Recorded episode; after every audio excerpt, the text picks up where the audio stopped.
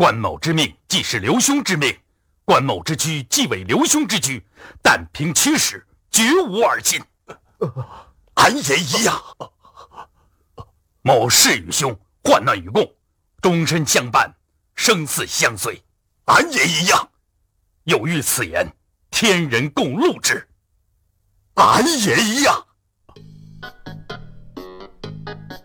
听出来了吗？这是九四版《三国演义》电视剧里张飞的台词。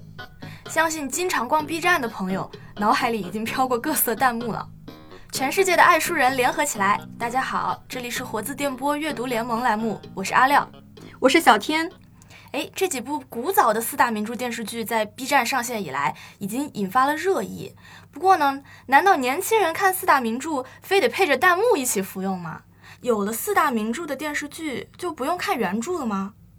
所以今天我们就想来和大家聊一聊当代年轻人的名著阅读这个话题。我请到了活字文化的编辑阿豪。嗯，大家好，我是阿豪，很高兴再次和大家见面。啊，我今天的身份是一名《红楼梦》初级爱好者，然后我的梦想是有一天能在一个废墟堆里发掘出真正的后四十回《红楼梦》。不过就发了，我觉得啊，不是我，不一定是我发觉。哎，不过我知道你很爱红楼，但是小时候不太喜欢三国，对吧？是的，我们可以一会儿聊聊这个。有一段曲折的历史。我请到了活字文化图书编辑、四大名著骨灰级爱好者，同时也是活字策划的名校名著细读经典系列的责任编辑小严。嗨，我就是一个在绿皮火车上和人聊四大名著的闲散青年。欢迎小严，也欢迎阿豪。好的。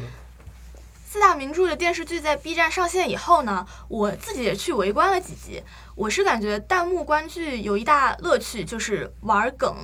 一些剧里面的名场面出现的时候，网友们就会刷起厚厚的弹幕，形成一种狂欢的气氛。可以说，弹幕让大家在观剧的时候是有了一个情绪的发泄口吧，也会让大家有一种身处集体的共鸣感。这个可能是能提升观剧体验的。但是也会发现有一些让人不太舒服的弹幕。记得在《红楼梦》里面，贾琏私会鲍二家的那一段，因为就是那一段。呃，比较比较微妙嘛，所以就会看到置顶好多红色的弹幕在说不要人身攻击。你现在已经看不到具体有谁在人身攻击了，可能是我觉得是 B 站的官方会有意识的清理吧。但是也说明就是有一些不友好的弹幕出现，会有一点影响观剧的体验。其实有一点想听听看大家怎么看这个问题。嗯，不不要攻击是攻击鲍二家的吗？对对对，就是鲍二家的，嗯，会被大家骂吧？可能是。我觉得还是。应该用一种比较平和的态度去对待名著和名著电视剧吧。我不知道现在有多少人是在 B 站第一次看四大名著，但是我想肯定是有一种情况，就是大家像平常看《老友记》、看《摩登家庭》一样，就是晚上回到家吃饭或者做家务的时候，嗯，把。打开 B 站，然后就作为一种生活疲惫生活里的背景音。嗯，然后我觉得 B 站本身在有大量鬼畜类的亚文化创作的基础上引入四大名著，它或许也就是有这种主张。嗯，然后对于名著电视剧，我觉得我们到底是应该用什么样的态度去看？它到底是高山仰止，是像伯格曼、像费里尼一样，还是说它就是一个大家每天刷的 HBO 美剧？我觉得每个人可能都有不同的看法。如果我们把它看作 HBO 美剧，那它几乎就是一个独立作品。我觉得应该问的不是弹幕观剧它会不会曲解原著，而是我们今天是不是有什么东西在。阻碍我们和原著建立关系，是不是有什么东西把它曲解成了很枯燥的、很没有生命力的一种说教？是不是我们今天大家就是没有这个耐心去读名著和经典了？大家在一种后现代的境况中，只能在信息的湍流中去拾捡着意义的碎片。这，我觉得这是我们要问的问题。嗯，刚刚你也说到了是什么东西阻碍了我们和原著建立关系嘛？其实我们今天也是要聊一聊原著本身和读书这件事情的。呃，很多人可能他就是从剧迷慢慢变成书迷的。你比如说 B 站里面会有一些弹幕是科普类的，他可能会帮大家批注上原作的内容，或者是名家的呃批读等等，让大家更好的理解人物和情节。今天我们也想要来聊一聊呃读四大名著原作小说这个事情。嗯所以我们就是想问一下大家，你们最初都是怎么接触到四大名著原作小说的？嗯嗯，还是我先说，简短的说一下啊，就是他我自己读四大名著是比较晚的事情，就是中小学的时候也没有怎么认真读过，然后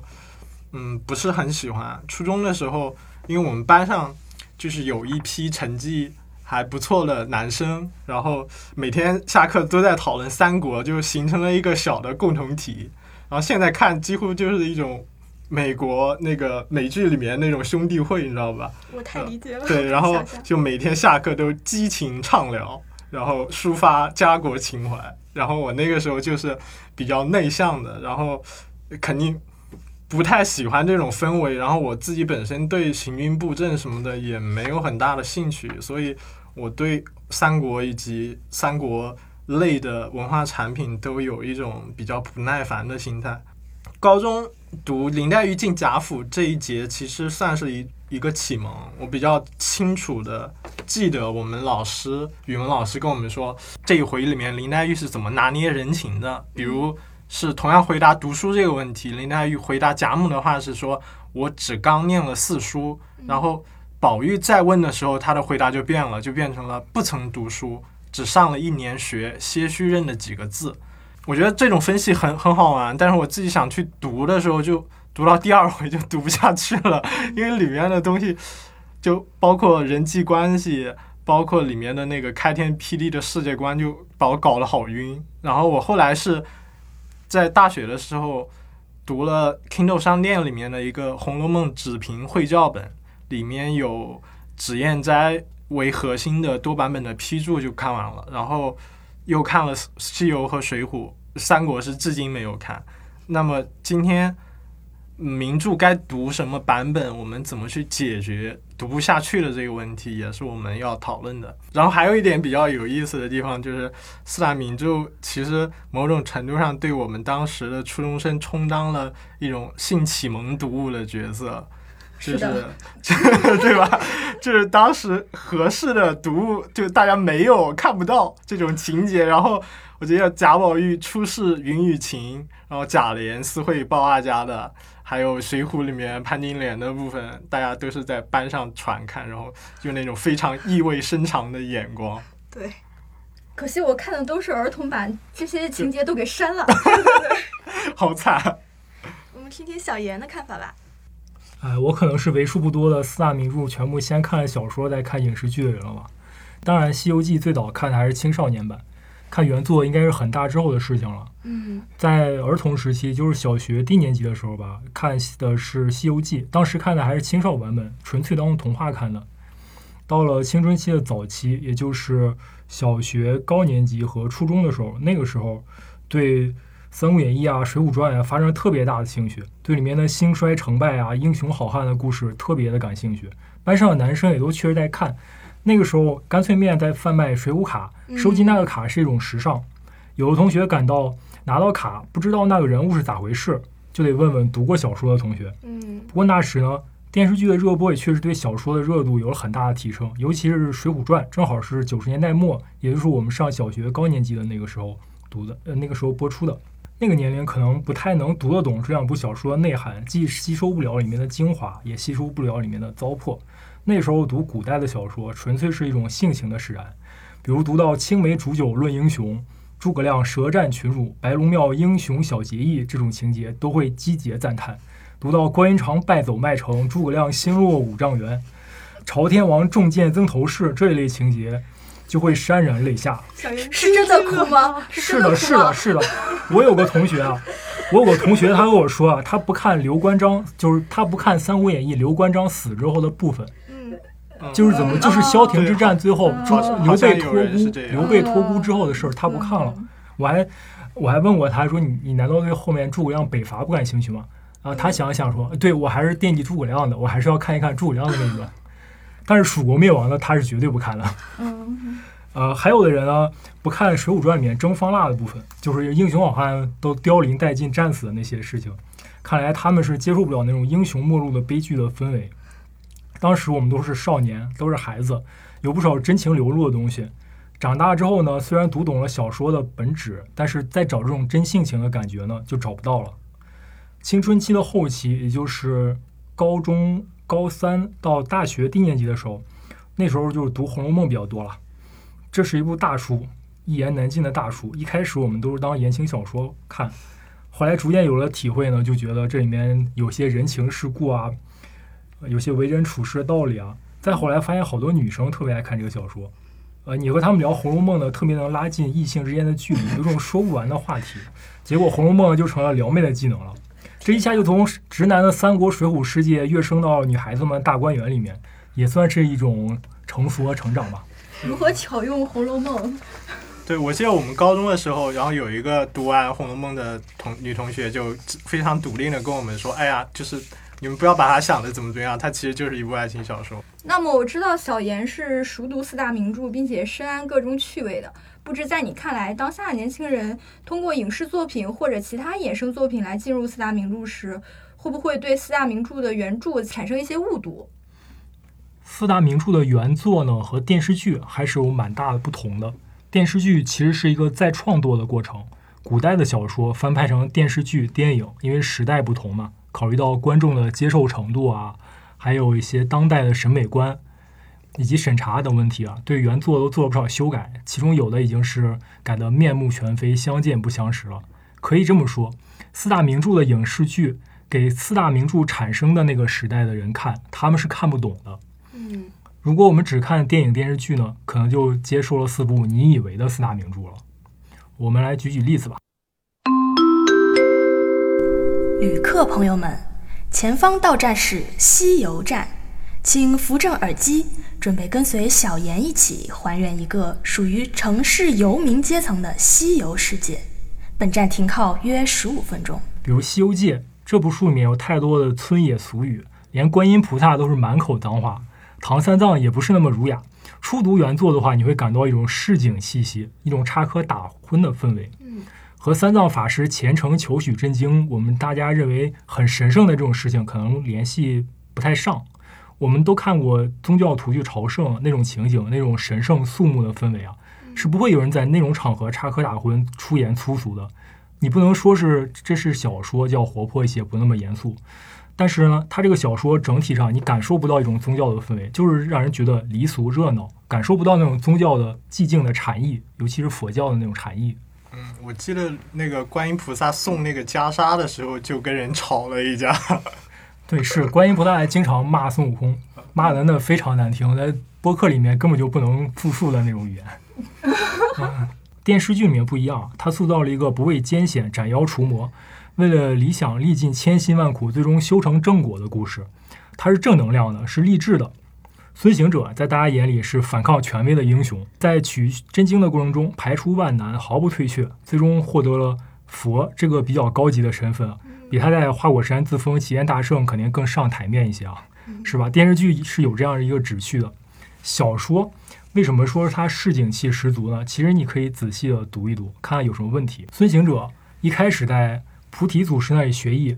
菩提祖师他的名号菩提是佛教里面来的词语，但是他的打扮和做派呢又成了道士。他给孙猴说那些修行的时候，问猴王你想学什么？那些修行啊，却列举的都是参禅打坐到阴阳五行、三教九流、金丹妙诀、卜卦算卦这些什么都有，简直就是一个江湖大杂烩。后来猴王学了腾云驾雾之后呢，他的同门们聚在一起夸赞他，说：“悟空造化，你学了这个法，给人家当铺兵、送文书、递报单，不管哪里都寻了饭吃，这是咋回事呢？这不是神话小说吗？这不是猴王漂洋过海来学的修仙吗？很世俗。对，怎么同学们一开口就是这些江湖上的混饭的手段？当铺兵、送文书。”递报单就是给人传递消息啊，这不就是《水浒传》里面神行太保戴宗的那个职业吗？快递小哥。对对对对，就是这种啊。江湖上市井游民在衙门里当差混饭的手段呀，都是这种。后来呢，菩提祖师要赶孙悟空走，也是因为嫌他卖弄，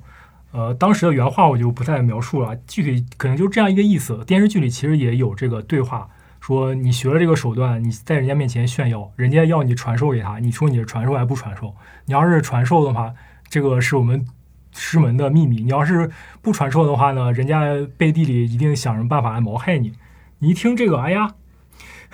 这个菩提祖师这个有有有水很深啊，这个他懂得很多呀、这个菩提祖师他既无佛教气息，又无神仙家的仙风道骨，倒是对江湖上的一些人情世故和奸诈的手段非常在行，不能不让人觉得奇怪啊，嗯是吧？就菩提祖师的这个来历，我也看过很多很多的说法，嗯嗯，就非常的奇妙。是是。后来呢，他大闹天宫。其实他大闹天宫有什么深仇大恨啊？过去呢，我们在有些文学批评里面给他说成是农民起义的反应。其实猴王大闹天宫，从头到尾都是单打独斗，一条金箍棒在手，横扫千军，和积极斗争有什么关系呢？倒是像那些赤条条来去无牵挂，一条破刀闯江湖的江湖好汉有几分相似。闹天宫的起因是什么？是因为天庭压迫了花果山的猴群吗？是因为天庭向花果山索取了沉重的赋税吗？是因为花果山连年水旱，猴不聊生吗？恰恰不是，恰恰不是因为这些原因，这些原因都是农民起义的原因。但是猴王闹天宫恰恰不是这些原因，倒是天庭主动封他官做啊。他做了官之后呢，也没有对天庭这帮所谓的反动统治集团有什么意见，倒是整天闲逛，结交神仙星宿，跟他们打成一片。从未体现出对这个黑暗的封建统治的不满，最后发现人家骗了他，这个齐天大圣就是个空帽子，呃，就是骗他的，本来是瞧不起他的，这才跟人家闹翻了。后来在闹天宫的过程中，他虽然也说过这种皇帝轮流坐这种话，好像是有夺取政权的决心。其实啊，你看他在天庭真的跟人家大打出手了，也不过是偷桃。偷仙丹、偷玉酒，走到哪里偷到哪里，从未和天庭正面斗争，从头到尾离不开一个“偷”字，更没有什么像样的旗号、纲领啊。等他偷吃了仙丹，酒醒了之后，甚至吓了自己一跳，就赶紧逃了。这哪里是要取代天庭统治的样子？他用瞌睡虫迷晕天兵天将，后来在取经路上呢，这招又一用再用。比如说在武装观偷吃人家人参果的时候。没办法，跑路之前呢，就先用瞌睡虫撒一点瞌睡虫，迷晕了人家那道童，然后师师徒四人就跑路了。这分明就让人想起来《水浒传》里面的常用道具蒙汗药，嗯只不过这个瞌睡虫是蒙汗药的神魔化版本而已。嗯偷骗下药，争强好胜，要出风头，在乎名号，不喜欢被人看不起，这更像是一个市井无赖、小偷、骗子、江湖游民。你要说他是什么阶级？那我说他是明清以来因为城市的发展、社会关系松动而大入大量涌入城市的游民无产者阶级。嗯嗯，我就想到那个《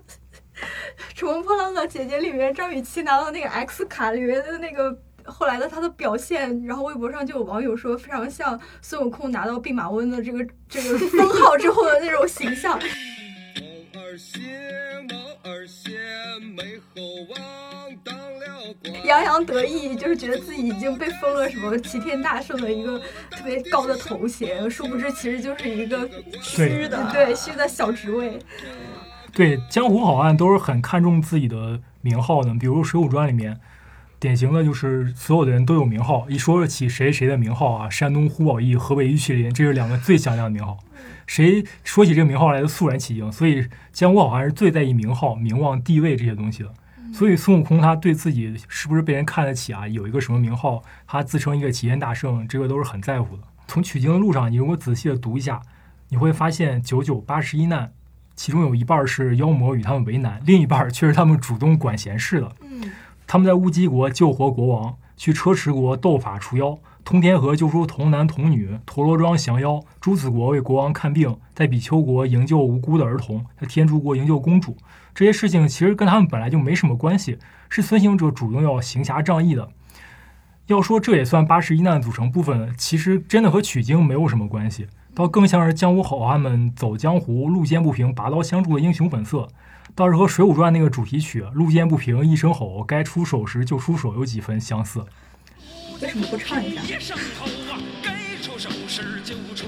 孙行者行走江湖呢，听说谁家遭了妖怪啊，那是满心欢喜，异常兴奋，说什么又来了一桩买卖，造化造化，买卖上门了，照顾老孙一场生意。老孙的买卖原是这等做，一定先输后赢。这种管闲事的行侠仗义精神，与其说是从神话世界里面来的，我看不如说是从现实世界里面来的。在明清的时代，市井游民好勇斗狠，很讲究江湖名号，喜欢显示自己的手段。这不就是孙行者喜欢到处拿齐天大圣的名号吓人，替人喜欢替人排忧解难如出一辙吗？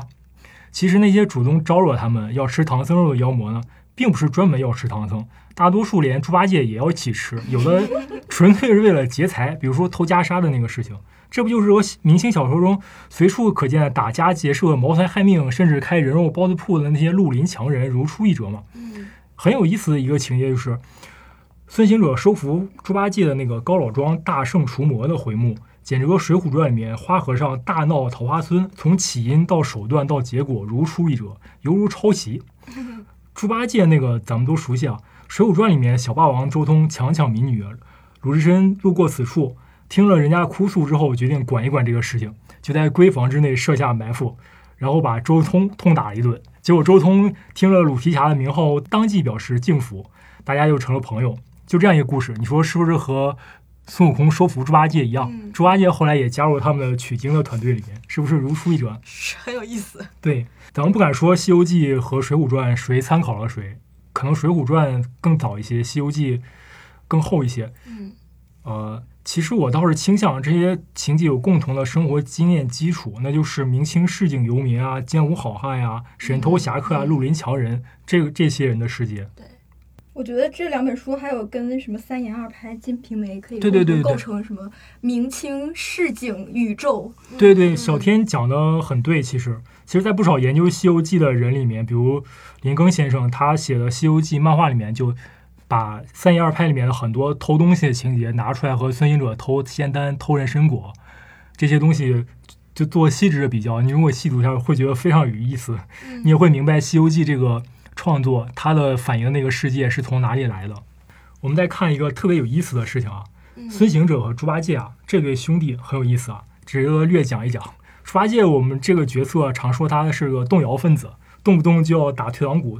就要退出，要散伙。其实猪八戒常常怀念的也不过是他在高老庄那种岁月静好的农庄生活，抱怨自从加入取经队伍来呢，吃也吃不饱，整天想家。结果遇到了磨难了，就第一个要散伙，散伙回去干什么呢？就回去做人家上门女婿。我们一看这么眷恋乡土，这么渴望定居生活，这不正是长期依附于土地、安土重迁、非常保守的那种农民形象的转化吗？孙行者跟他正好相反，孙行者没有家庭，甚至连出身都没有，不知道是从哪里来的啊。除了手中的金箍棒，腰间虎皮裙，身无长物，无牵无挂，居无定所，浪迹天涯，自己可以乐在其中。孙行者还时常捉弄猪八戒，诈骗他的私房钱。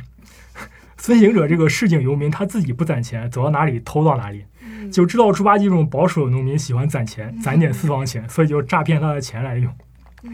这不就是刚进城的农民没见过世面，不懂得江湖上的险恶，被城里那些泼皮无赖骗了钱的故事吗？还有一个特别绝妙的地方，猪八戒的武器九齿钉耙非常有意思，经常被人嘲笑啊，你这个钉耙是给高老庄做长工种田用的吗？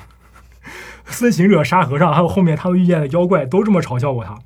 知名的中国古典文学研究者林庚先生啊，认为这是小说中的神来之笔。猪八戒与九齿钉耙正是旗鼓相当，再般配不过了。你们觉得是不是很有意思？就是他干农活时的工具是吧？所以他这个形象就是一个非常热爱土地的农民，而孙悟空那个形象跟他正好相反，就是一个游荡在市井上，做一些小偷小摸，或者有时候给人当个差混口饭吃的那些呃游民无产者。嗯我我觉得听了你的解读，我觉得就是猪八戒有点像什么陈焕陈焕生呃上城里面的那个农民陈焕生一样，就是感觉出尽洋相，但是又是眷恋故土，与城市生活格格不入。对对对，其实我们以前都把它当成一个呃所谓革命队伍里面的动摇分子，算一种新解读。其实他那个根据他角色的来源，根据他那些创作的社会基础来看，其实就是一个不想离开家的农民这样一个很简单、很很老实的形象。嗯啊，说了这么多呢，其实我们也很容易看出《西游记》是从什么生活经验中来的，又是讲给谁听的故事。它有佛教的外衣，最早可能也是佛教的俗讲故事。但是《西游记》呢，逐渐演化的过程中，不得不从时代和社会那里汲取一些现实的要素。小说汲取了明清市井游民闯荡江湖的生活经验，便有了泼皮无赖却好勇斗狠的孙行者，精明算计又呆头呆脑的猪八戒，满口脏话毫无正气的观音菩萨，江湖经验很足的老神仙。《西游记》在神话故事的外表下，其实是一部现实气息很浓烈的小说。嗯，电视剧对孙行者的表现，主要是表现他英勇无畏的一面；观音菩萨呢，则是法相庄严；唐三藏也是个虔诚的佛教徒；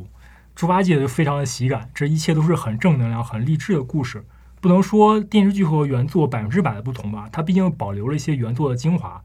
但是呢，看电视剧还是不能代替原作的乐趣。读一读小说，你会有非常不同的发现。嗯，听了你刚才这个解读，我就觉得好像打开了新世界的大门。就是这就是所谓的什么马克思主义阶级论的 文学批评方式吗？对对对，其实我们以前用唯物史观来呃研究文学作品的时候，都比较机械，一看他闹了玉帝，就说是造反了、农民起义了这些事情，反而是误用了这个唯物史观。其实我们如果换一个方式，把它文本拆的更细致一些，你会发会发现这些文学作品其实你不用唯物史观，最后唯物史观找上门来这样一个结论。包括我记得《红楼梦》那个越剧还是什么，第一次跟大众接触的时候，大家就非常震惊于他们那种所谓的呃封建阶级的那种生活方式。那我们就接着来听一听这个明清宇宙中的第二部重头小说《水浒传》，不知道小严有什么样新颖的读解？旅客朋友们，前方到站是水浒站。请再次扶正耳机，小严将带您重温那个英雄好汉笑聚山林的草莽江湖。本站停靠约十五分钟。呃，读解算不上啊。呃，《水浒传》确实又不太一样了。我们上面说了《西游记》，可能大家觉得这不《西游记》《水浒传》都一样了吗？都是反映近世以来游民无产者生活的文艺作品，只不过《水浒传》写的更现实，《西游记》更魔幻呀。这其实就又是没读过原著的缘故了。文学作品呢，它创作形式和内容旨趣其实总是错位的，尤其是中国古代小说，它有一个逐渐加工产生的过程。原有的故事和人物在演变过程中呢，又被吸收进去不少其他时代、其他背景的流行的东西。小说人物和故事其实都是混合而成的。神魔小说，你看是在讲江湖好汉，其实讲江湖好汉的小说，又不都是在讲江湖好汉了。我们先看看电视剧。据说李雪健老师出演的这个宋江，那个窝囊谄媚、忠心耿耿的形象让很多人恼火。据说还有看到梁山军征讨方腊损失惨重，梁山好汉纷纷战死、凋零殆尽的时候，有的观众一气之下砸了电视机。结果剧组听说了之后，赶紧给人家买了一个新的送过去。这个是在 CCTV 的文艺节目里面讲过的事情。哦，我看那个弹幕里面还有人提这个事情。对对对对对。没想到剧组还买了个新的送过去。啊，对，还是比人家那个尺寸要大的。哇！是不是可以设置一个中国电视剧最高奖项——砸电视奖？就是说明演的好。对，那说明他演的确实好。老一辈的演员还真是讲究。我们以前呢评论《水浒传》。都知道一句话叫“宋江反贪官不反皇帝”，将聚义厅改为忠义堂，让人招安了，最后为朝廷官家卖命。从鲁迅到毛主席都是这么讲，这是一个非常常见的评论系统。其实呢，荣誉堂李卓武评本的那个本子的评语系统，则《水浒传》的旨趣定在了忠义上面。一群好汉身在江湖，忧心社稷，并且他还说征辽、征方腊的这些情节是用来泄愤的。鲁迅也说过，他在中国小说史略里面说。国政废弛，转思草泽，盖异人情，故或造野语以自慰。意思就是说，国政混乱了啊，匡时济世的责任就落到了民间的这帮好汉身上，就落到了这个江湖草莽的身上，所以所以转思草泽嘛。李卓武这个本子出现，呃，还是比较早的，但是是不是更接近小说的旨趣呢？你刚说的那个真方腊的情节是泄愤，具体是指什么？那个这是李卓武的。原序言里面写，我记得是序言里面写的，但是他没说清楚是怎么泄愤。后来的研究者也对这个泄泄愤到底是怎么回事有不同的见解。通常就就是看说，把方腊当成了偏安在江南的南宋朝廷，然后去攻击方腊，就是等于攻击了南宋朝廷，有这样一种说法。嗯不过这个我们看起来就是很无聊、很很影射，也没什么根据哈，没什么逻辑这个。但是他就是说是泄愤，征辽这个泄愤很好理解。当时两两宋之际，外族入侵，国王家破嘛，所以有一些征辽的剧情可以说是泄愤。但是征方腊具体是怎么泄愤，这个这个有不同的见解。嗯嗯其实啊，像我之前说的，中国古代的小说都是层垒构造而成的，故事情节有一代一代创作者慢慢的丰富起来了。离开小说的演化过程和它的故事来源，就这么单独的看文本，其实很难搞清楚它的寓意是什么。所解出来也都是六经注我的空论。《水浒传》的研究，从早期的胡适、郑振铎，到后来的聂干弩、王利器、孙树宇诸位先生，都取得了很大的成果，基本搞清楚了这部小说的素材来源和成书过程。当然，那种细致的分析很复杂，这也肯定讲不清楚。我只举几个例子啊，咱们来看。嗯林教头雪夜上梁山，当时冰天雪地的风卷残云，朔风大作，大雪满弓刀，那个氛围啊。林教头和朱贵走到了水波边上，看到的却是山排巨浪，水接遥天。一支响箭射了过去，一群喽啰划着船过来接他们，然后他们坐上船也走了，就走了，没有什么不妥的地方。但是我们看这里面有什么问题没有？大冬天的，山东的湖泊怎么没有结冰？哦嗯风雪都那么大了，还波涛汹涌，还划得了船？嗯你不能说，呃，《水浒传》的作者啊，当时那群包括那些说书人，连这点地理常识都没有吗？《水浒传》里面它确实有不少地理错误，比如杨志在梁山和林冲说自己流落在此关西，明明是山东，他却说是关西。但是呢，冬天北方的湖泊应该结冰这件事，应该是至少有生活经验的人都懂的。嗯《水浒传》里面的地理错误比比皆是，最明显的就是江州劫法场和为了营救史进而出动大军去攻华州这件事情，这两件事情了。江州，江西九江市；华州在关中，这都和梁山相距的太太遥远了。其中，江州这个地方离梁山得有一千多公里，梁山军到达这两个地方都要穿过重兵布防的东京。如果说梁山讨案劫法场这个故事，它是出动了少量的精干小喽啰，并且化妆成商旅这种方式了来解释的话，那么进攻华州则是动用千军马万马，怎么一路无话，犹如空降兵一样，直接兵临华州了。还有呢，杨志挑着生辰纲啊，他从大名府出发要去东京，结果他应该取道南下去河南，怎么鬼使神差的直接走到了山东运城境内，而就直接就遇见晁盖一伙被劫了。嗯这一类例子太多了，在《水浒传》里面很难用说书人文化水平不行来解释，因为《水浒传》后半部分征方腊的情节、地理描述又出奇的精准，据一些专门考证《水浒传》地理问题的学者研究，几乎又精确到了沙盘推演的地步。你不能不说前后的一些作者的地理水平忽高忽低是一件很奇怪的事情。那么有没有对这种事情的解释呢？呃，是有的。扭曲的空间系统，它里面种种的迹象都说明，《水浒》所取材的那些故事，其实恰恰不是发生在山东境内，而是遍布了黄河两岸、大江南北，根本就不是宋江这伙人起义的那个原来的事迹原封不动的发展。嗯这就是涉及到忠义堂是怎么回事？真的是为了招安搞出来的投降主义名堂吗？朝天王战死在曾头市，是作者为了让宋江篡夺革命队伍领导权，让梁山军走上招安道路而设置的情节吗？嗯梁山军后期收纳了那么多旧军官，呼延灼、关胜、索超、张清、董平等，都是宋江为了混乱革命队伍成分而招降纳叛的手段吗？我们来看看以下的例子啊，《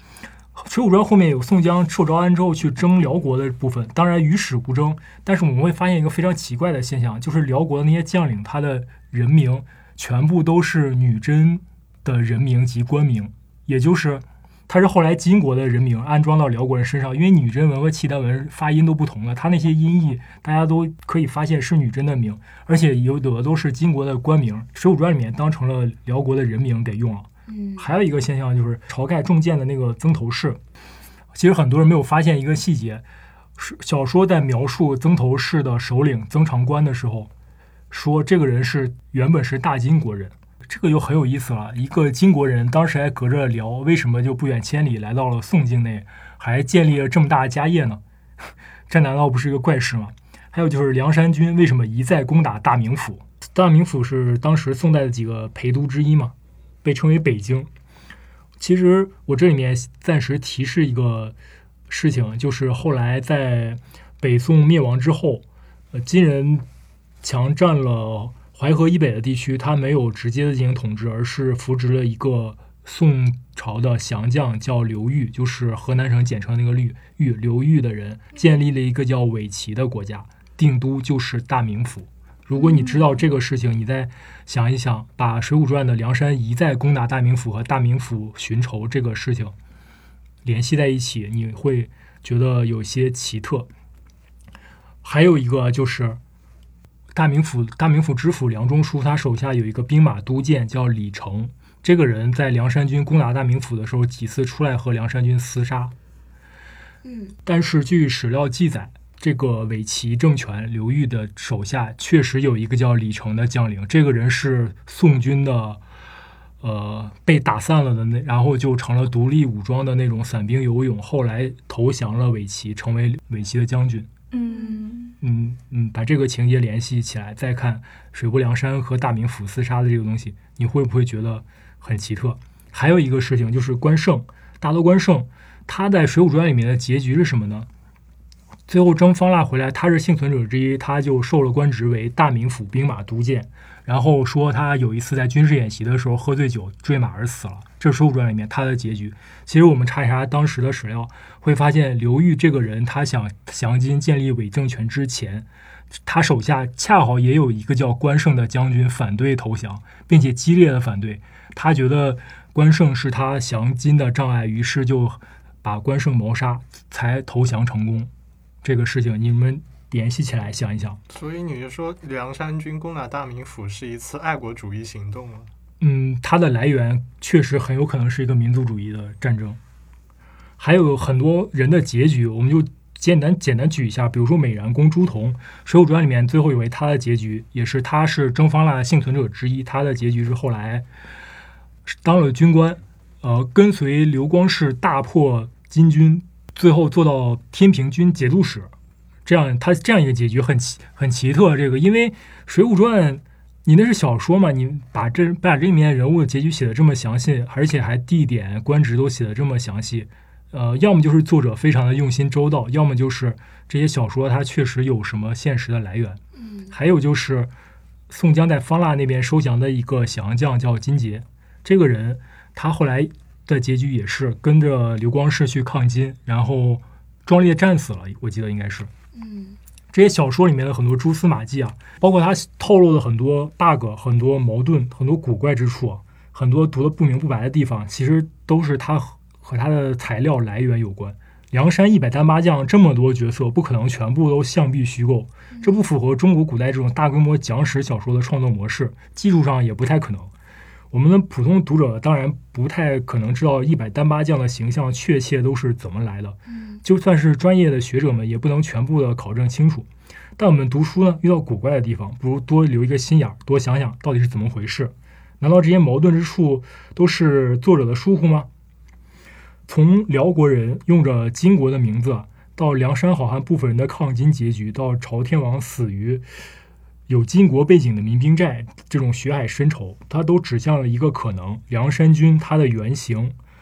这支武装的真正敌人不是高俅、童贯、蔡京这些人，而是外族侵略者。嗯对，从《水浒传》的那些早期粗朴的版本，当然版本的名称比较复杂，我就不在这里再列举了。里面就有很多跟现在成熟本《水浒传》不一样的情节，比如有一个版本把梁山军故事搬到了南宋初年宋金大战的时代，而且那个是那个故事里面，宋江等人他是想要和金人作战，结果被宋军抄袭了后方，我记得是是这样一个，然后全部被抓，全部被俘获。嗯，我记得有这样的情节。研究《水浒传》的这些学者们呢，其实也都逐一考证过梁山好汉他的形象来源，就发现，比如矮脚虎王英、打虎将李忠这些人，原本就是太行山抗击民兵的首领，他们英勇抗击外族侵略者，或者壮烈牺牲，故事被民众口口相传。最后说书人觉得有意思，有受众，索性呢就将他们的事迹全部采摘进了《水浒故事》里面。这也就是为什么《水浒》故事从最初的宋江三十六人，逐渐发展到了一百单八将。这也就是为什么一百单八将里面有很多旧军官，且一百单八将人员来自五湖四海，籍贯各异。因为只有官军溃散之后重新组建起来的抗金义军才有这种情况，是他们故事来源。否则，普通的农民起义不太有可能有这么多来自五湖四海的人在一个地方同时举事。这就是为什么曾头市与梁山军有血海深仇。晁盖被射死这件事，就有学者认为直接是影射宋钦宗被完颜亮射杀。这也就是为什么梁山军要与大名府为难，且大名府的李成屡次与梁山军作战，这也就从根本上澄清了“忠义堂之忠义”的口号，并非反贪官不反皇帝的路线，而是《水浒》故事之所来源的那些抗金义军将领的口号。有一定宋史知识的读者可能都知道，当时两宋之际，国家残破，大河南北豪杰并起，组织武装队伍，收拾残破之举，以待国家大军。这些民兵都是以忠义为口号，史称忠义军。他们活动的地点正是以太行山为主要地区。这也就是为什么一百大麻将中有特别多的太行山故事，而且地理空间完全是错乱的。而这些错乱又完全是以太行山为主轴。有的学者分析过，像呃杨志、生辰纲走错路啊，像呃他流说自己流落在关西啊，这些路线，包括鲁智深从。五台山下来想去东京投大相国寺，却走到了山东等等，这些地理上的错误怪乱，我们发现它全是围绕太行山来乱掉的。也就是把它梳理一下，其实把这些地方呃以太行山为中心重新扭转一下，它的地理空间就是正确的了。时间的关系呢，不能讲得太细。总之，《水浒传》我认为是一部元明之际，民众因为反对元朝统治而传颂的一部民族主义小说。我们今天总拿它当阶级斗争来分析，其实失之偏颇了。天啊，我听完觉得非常受教，同时也觉得我有好多东西要补。啊，我听了小严讲的，我觉得好像很多呃，啊都和金庸小说有对，我很很强烈的关联性哎。被宋兵包抄捡漏那个，不就是后来他们在那个那个雁门关的故事吗？萧峰有负圣恩，钟劳陛下御驾亲征，死罪，死罪！萧峰，你我兄弟一场，就是《天龙八部没想到》你是吗？对对，《天龙八部》对啊，我觉得就是很多情节的叙述都让我想到了金庸小说，比如说什么林冲风雪山神庙，就跟《射雕英雄传》的开场那种意境啊，大雪纷飞啊，朔风呃凛冽啊，那种意境非常相像。然后就是金国、辽国什么这些两宋之际的国家的纷乱，我觉得就是让我想到了《天龙八部》。然后再加上就是说这一百单八单八将其实是抗金义士，然后让我想到了《射雕》里面的黄蓉和 郭靖你要知道，《射雕英雄传》里面主人公就是梁山好汉的后代啊，啊郭靖嘛，他他的郭啸天，他的他的父亲郭啸天自言是梁山好汉赛仁贵郭胜的后代，而那个杨康他的爹叫杨铁心，他又自称是岳家军里面杨岳家军的将领杨再兴的后人。这么一讲，简直太有意思了。呃，那我觉得那《射雕英雄传》其实也可以看作是《水浒传》的衍生作品，对对是这个大 IP 在当代的一种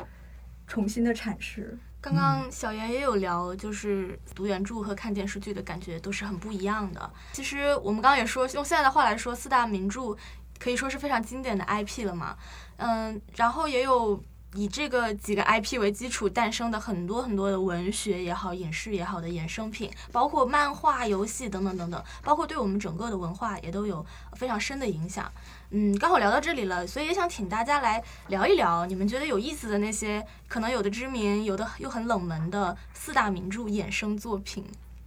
嗯，其实四大名著衍生作品日系的比较多啊，但是我因为其实没有怎么很系统的看过，然后我嗯。仔细想一下的话，我觉得我们小时候经典作品《西游记后传》嗯是是对我来说印象很深刻的一个作品。然后一个镜头放很多遍的那个，对对对，这个是大家诟病的，但是我觉得你如果现在不是有那种把那个鬼畜镜头剪掉的那种嗯。畅爽版吗？哦。然后我觉得《西游记后传》里面有很多情节，就是让你小时候你是看正统四大名著的人的话，你是会觉得非常冲击很大的。比如说里面唐僧，他是一个雷厉变成了一个雷厉风行的角色，然后打戏还特别多，然后对对对，黄海冰主演，对对对对对，然后比如说整个的佛国，他都被吴天给篡夺了，然后佛祖转世的灵儿陷入到了那个白莲花和碧游的那个三角恋情里面。对，其实里面有的尺度还挺大的，就是我们大家都记得《西游记》里面不是最后大家到雷音寺取经的时候，然后被两个弟子就是婀娜和伽舍他们索要那个礼礼物的东西，嗯，那个这个情节嘛。但我不知道大家记不记得，就是当后来师徒们和佛祖控告这件事的时候，佛祖却态度很微妙啊。他说：“经不可轻传，衣不可空取。”说之前他那些比丘们下山在舍卫国赵长者家诵经的时候，只得到了三斗三升米粒黄金的报酬，他觉得不应该如此贱卖，因为这样弟子就生活不下去了。我们现在就是它反映了《西游记》就是里面的佛教那些世俗的一面。然后我觉得《西游记》它《西游记后传》它是以武侠片类型片的这种手法，具备了一定的深度去讨论这些佛教的世俗化的问题，或者说讨论了它的那种复杂性啊，它的黑暗面。然后就《黑西游记后传》，我一个印象非常深的一个情节是唐僧他们失去了法力之后，然后唐僧从地府里面逃出来，但是刚好吴天就知道了，就去劫他，然后两个人进行了一场非常哲理的一个辩论。嗯然后吴天他其实以前是一个很虔诚的一个佛门弟子，然后他到一个地方传教的时候，受到了阻碍，当地的那个大祭司他就他就要求他在三天里面度化三个坏人，然后一个坏人就是一个非常呃恶迹斑斑的一个小偷，然后一个是恶霸，还有一个是妓女。这个妓女特别特别厉害，因为他每次接客之后都要削掉男人的一根手指头，所以那个地方的男人就是基本上手都手指头缺了两三根那种。然后吴天就是前两个就很顺利的度化了，但是最后他和这个妓女对话的过程中，因为这个妓女本身她出生的时候，她有一个先知预言，她是一个就是圣体，然后以后要嫁给国王的。但是妓女说，我就不服从这个命运，我就是要主宰我自己，然后就非常痛恨男人。然后吴天跟他的交流中就产生了一种恻隐之心嘛。但是，然后虽然后来这个在这个地方的传教是成功的，但是他回去做报告的时候，就佛祖却说他六根不净，然后就把他赶出了佛门。然后吴天就跟唐僧说这个故事，最后就问他说：“你如果是我的话，你会怎么做？”然后唐僧的回答就是，就非常犹豫。他说：“我如果是你的话，我可能也会变成这样。”就我觉得这个对谈，它有一种就是很强烈的那种，呃，基围绕着基督教的那种辩论的意味，就是甚至让我想到了，就比如说《卡拉马佐夫兄弟》里面那个二哥伊凡，他在那个左奇马长老的修道院里面做的辩论，就是你教会这个东西，它到底是一种世外的天国，还是世上的天国，啊，还是地上的天国？就是教会和传教的人，他到底应该用什么样的态度去对待这一世的生活？怎么对待教会内部很根本的、很世俗的问题？就他吴天和唐僧的这个对谈，我觉得就像阿廖沙和伊凡的对谈一样，甚至你就可以直接说他是宗教大法官里面那个耶稣和魔鬼的一个争辩。就是，所以从这个意义上来说。我觉得好的衍生作品，它就已经不是我们平常说的它会不会影响你理解原著这种问题了，而应该是你把这个逻辑反过来，就是你如果你需要读了原著，你还要读其他的作品，你才能理解这些好的衍生作品它的精神内涵。嗯嗯，其实我我那个我想说一下，《西游记》里面他们最后到达西天之后，佛祖两个弟子管他们索贿这个事情。对对，这个事情其实，在很多这个研研究者眼里啊，它就是说明《西游记》不是一个崇尚佛教或者是歌颂佛教的这样一个有这种宗教氛围的小说，它就是一个描写世俗泼皮无赖世界生活的那么一一个小说。因为这里面你看，这个佛祖听说他的弟子向人家索贿之后，还给自己的弟子就是辩解，背书，对，这个就很奇特了。当时很多人可能看过这个电视剧，也会感觉很奇特。这个如来佛祖怎么这样啊？这么护短啊，是吧？嗯其实，其实我们如果把它换一个角度，放在当时明清社会那种那种无业游民、那种破皮无赖的那种语境中，那那就真是一个看门的就敢向别人索贿，嗯然后这个上面的这些管事儿的也就公开的纵容他，嗯就是这样一个世界。其实我我们电视剧里面的西游的，就是佛界还是比较正统、比较理想化的。，对他那个塑造的电视剧不能拍的太太那种太那种离俗，太对太离俗化。他那里面所有的菩萨佛祖都还是那种正统的佛的那种庄严慈悲的那种面相出现的。其实你在《西游记》里面看，就是佛祖菩萨都是特别的不端正那种形象。嗯，我还记得就是电视剧的一个改编，就是唐唐僧他们第一次取经取的不是那个无字经嘛，嗯。就是那个被那个龟弄到海里的时候，然后把经翻出来打开一看都是白纸，然后但是电视剧的这个地方就说这个是假的音，然后又取了一遍，但是小说里面原文它是佛祖说其实那个无字经它也是真经，对对对但对。只是因为你们唐朝的人愚昧，识不得这些无字经，所以那没办法，那我还是再传你一遍有字经吧。嗯。对对对，而且他们后来传经的时候，确实就是佛他们去揭发佛祖的弟子索贿这件事的时候，佛祖让他们把真经给唐三藏他们，结果他们到藏经阁，那两个人又伸手要东西。啊，唐三藏没办法把自己化缘的那个紫金钵，对紫金钵拿出来说，这虽然不值钱，但也是唐王御赐我一路带来，就是以聊表心意嘛，这才给了他们。然后说周围的罗汉啊、力士啊、看藏经阁的那些金刚罗汉们都开始嘲笑这个情景，哦对，就是很诙谐、很幽默的。其实《西游记后传》里面也很很好玩，就是《西游记后传》里面他们那个吴天不是篡夺了那个佛国的政权嘛，然后就问那些原来的人马，你们谁愿意皈依？谁愿意皈依我这边？然后其实最先皈依的就是婀娜和伽舍这两个人。对对对对，这《西游记后传》这个我倒是知道这部剧是怎么来的，它是一个非常著名的编剧叫钱雁秋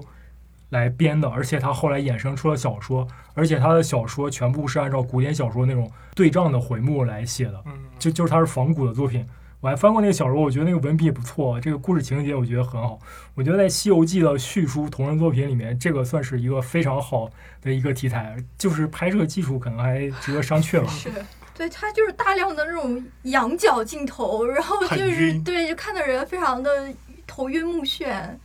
但是这，但是他这两个弟子就是这个阿傩跟伽舍，他们二位就是，即便是在呃已经非常呃正统化的电视剧中呈现，我记得他们的形象也是相当猥琐。是是是，其实关于这个四大名著的衍生作品，我我了解比较多的也是电影和电视剧，尤其就是《西游记》就格外多。就是像刚才大家都提到了这个《西游记后传》，然后其实我还看过一部吴京主演的《水浒后传》，然后里面就是。呃，宋江的儿子就是呃，但变成了一个大恶人。西门庆的儿子就变成了这里面的男主，就是吴京演的那个角色。对，嗯然后对对对，叫西门金哥。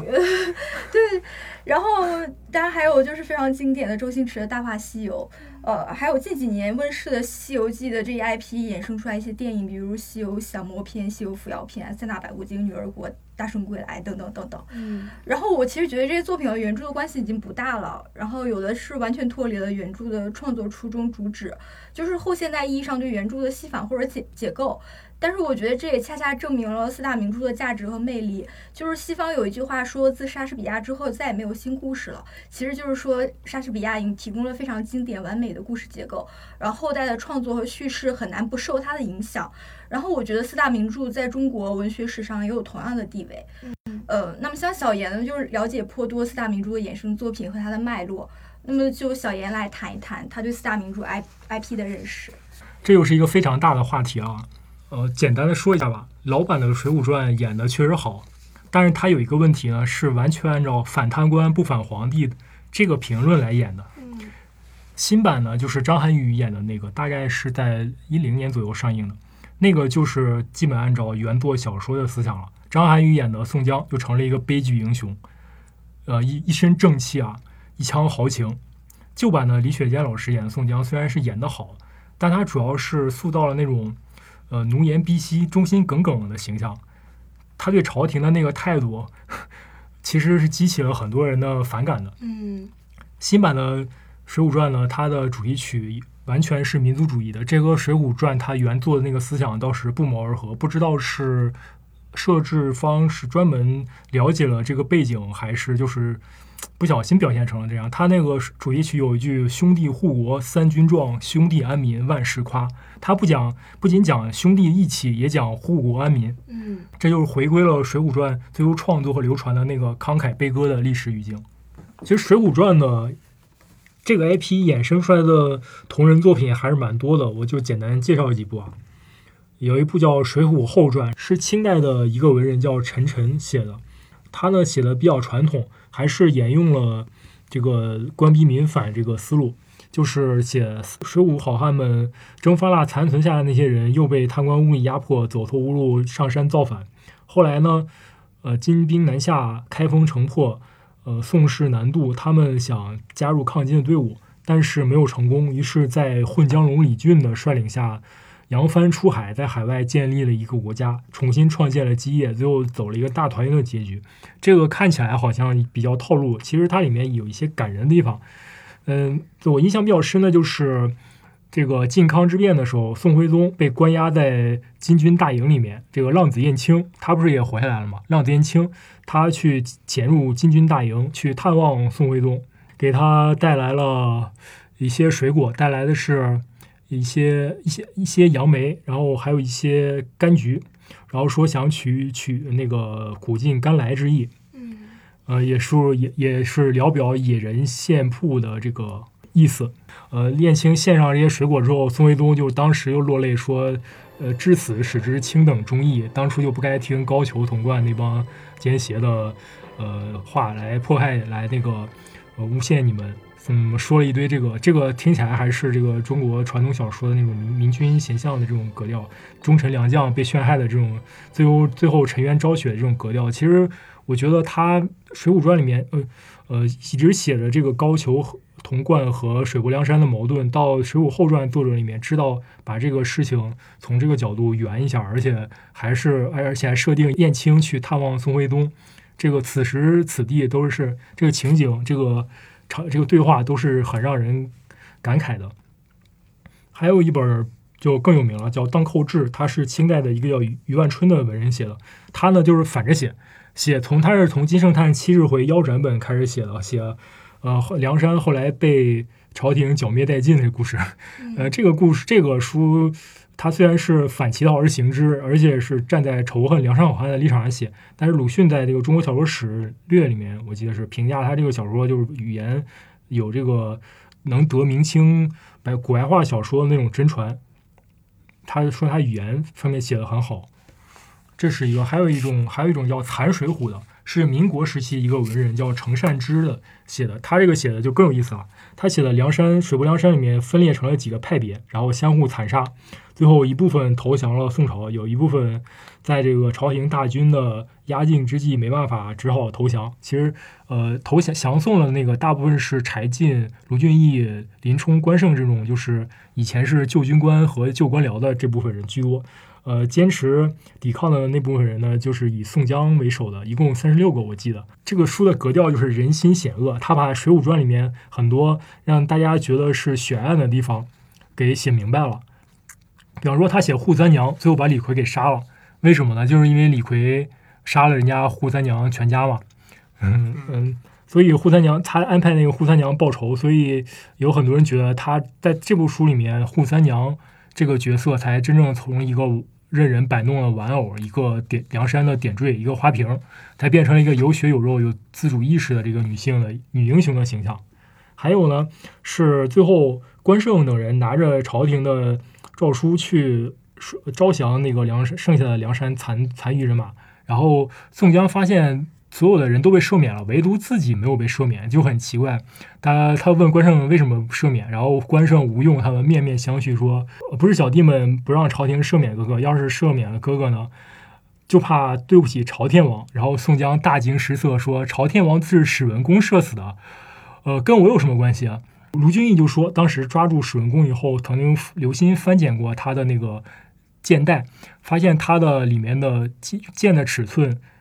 和射死晁盖哥哥的那个那支箭根本尺寸也不一样，而且所用的弓也不一样。有很多人觉得这个当时晁盖被曾头市射死，因为跟电视剧不一样嘛，电视剧就是写大白天晁盖他们进攻曾头市，结果史文恭在城头上搭弯弓搭箭将晁盖射中了。其实，在原著小说里面是黑灯瞎火，晁盖去劫营劫寨，结果中了埋伏，然后黑暗中发出一支箭射中了晁盖，然后白天拔出来那支箭，然后上看上面有毒，然后看箭末尾刻着史文恭的名字。其实到最后史文恭被抓住之后，他也没有亲口死到临头，他也没有亲口承认他射死了晁盖，而且那里面史文恭会射箭这个技能只。只在此出现过了一次，就最后梁山跟曾头市大战，史史文恭这个人，他比如被卢俊义追杀追着打，他也没有再用射箭来保命，就是说他这个射箭的技能有有时会有时不会，这就很奇怪，所以很多人就觉得根本就是宋江他们宋江安排自己跟自己非常亲密的呃这个花荣去暗中射死了晁盖，这是人们对《水浒传》的一个黑暗解读。然后是谈《水浒》这个作者就非常心机的啊，把这个也做实了，在他的一个同人作品里面。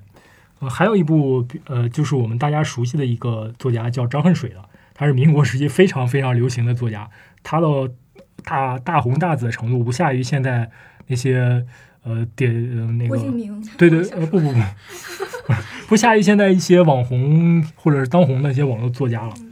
他写过一个叫《水浒新传》的，这个是。写作背景是抗日战争的时候，他为了鼓舞这个民族抗战的士气，也他也是从七十回本开始往后写的。他写梁少寒们后来全部加入了这个张叔夜，就是 《宋史》里面记载了招降宋江的那个张叔夜，加入了张叔夜的呃队伍，然后走上了抗金的道路，大部分都壮烈牺牲了吧？大大概是这样一个情节。这个是特殊背景下的一个作品啊。其实现代有一部小说。也可以算作是《水浒》宇宙里面的作品，就是我们刚才聊过的《射雕英雄传》。这个是什么？怎么回事呢？其实读过细读过《射雕英雄传》原著的，会发现它那里面时不时的会有一些水浒好汉的影子出现。像郭靖的祖先那个赛仁贵郭胜就不用说了，《射雕英雄传》在写到那个丐帮君山大会的时候，丐帮不是有四个大长老吗？四个长老除了鲁有角先期已经站到了黄蓉和郭靖这边之外，其他三个一度支持杨康。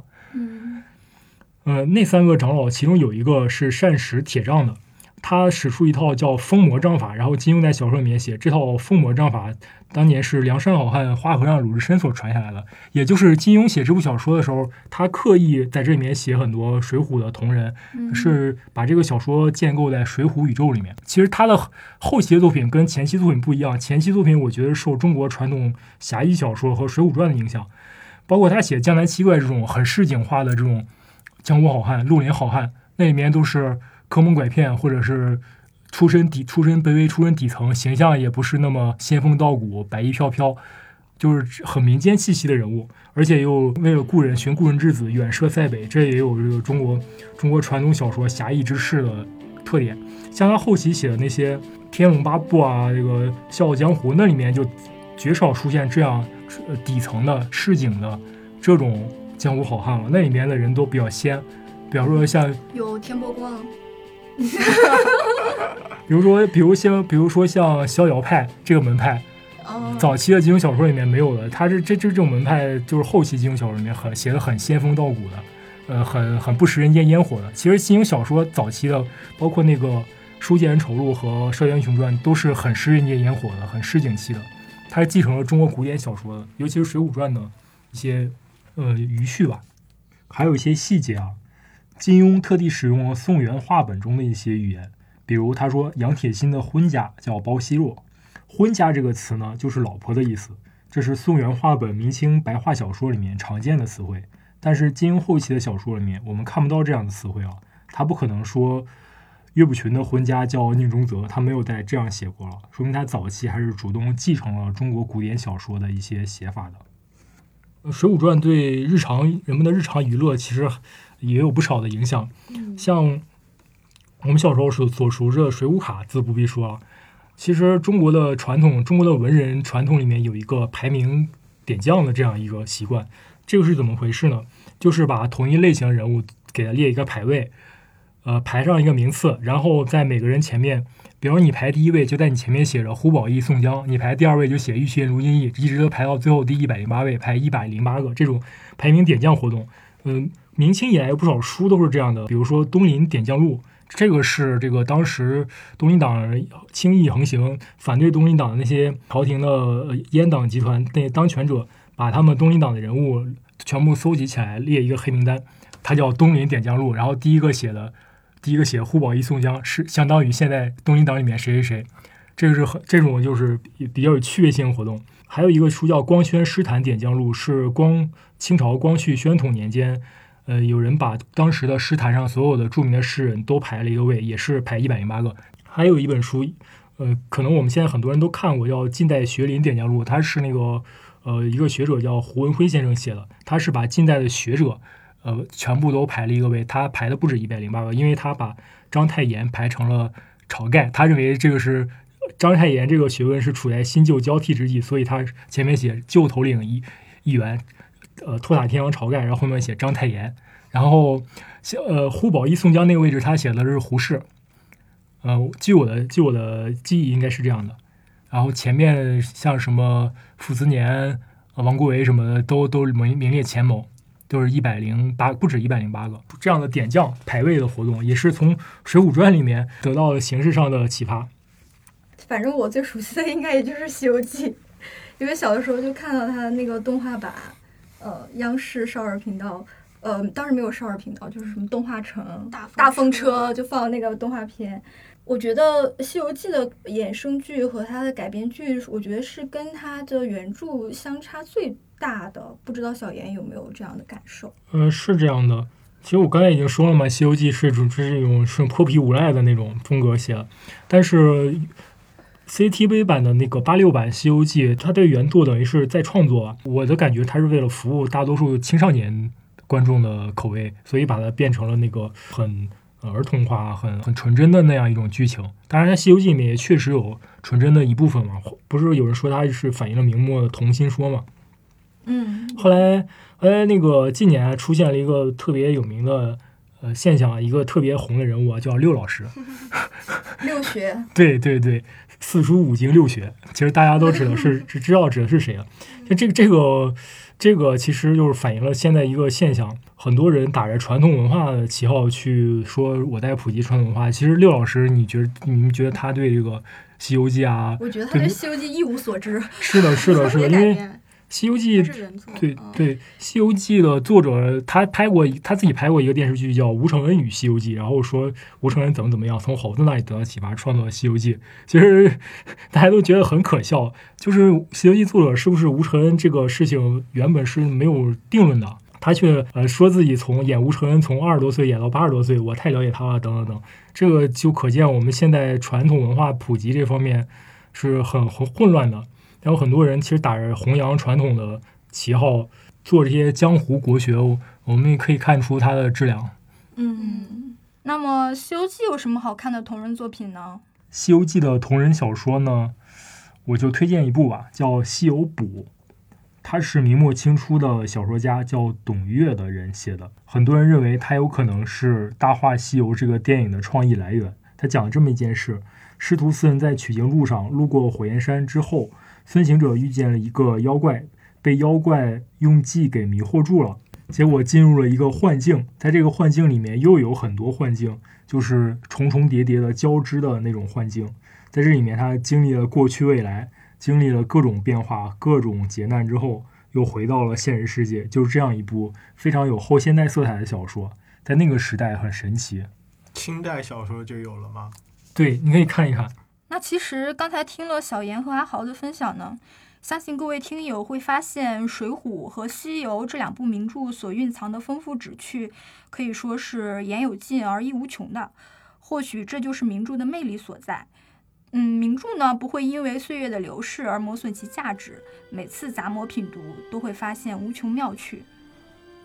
那么有了电视剧，我们就不用再看原著了吗？希望我们的听友们在听完这期节目之后呢，你们可以重新从书架上取下尘封已久的这两本名著，读名著的乐趣，你只有翻开书才能获得。当然呢，嗯、听小严和阿豪的关于呃《西游》和《水浒》的分享，我还是有点意犹未尽的。因为《红楼梦》中的旖旎风光和《三国演义》中的枭雄混战，也是我们中国古典文学史上不可多得的瑰宝啊。嗯，所以今天咱们主要聊的是《水浒》和《西游》嘛。时间所限，本期节目我们将分成上下两期。上半期咱们先聊到这里，下一期呢，我们将和大家聊一聊另外两部作品，也就是《三国》和《红楼》。我们也会结合自己的阅读体验，跟大家分享一些读四大名著的我们自己的感受和小建议，然后也会给大家推荐一些研究四大名著的有意思的，但是又很好读的小书。感兴趣的话记得关注我们。好了全世界的爱书人联合起来这里是活字电波阅读联盟栏目我们下期再见。拜拜。鸳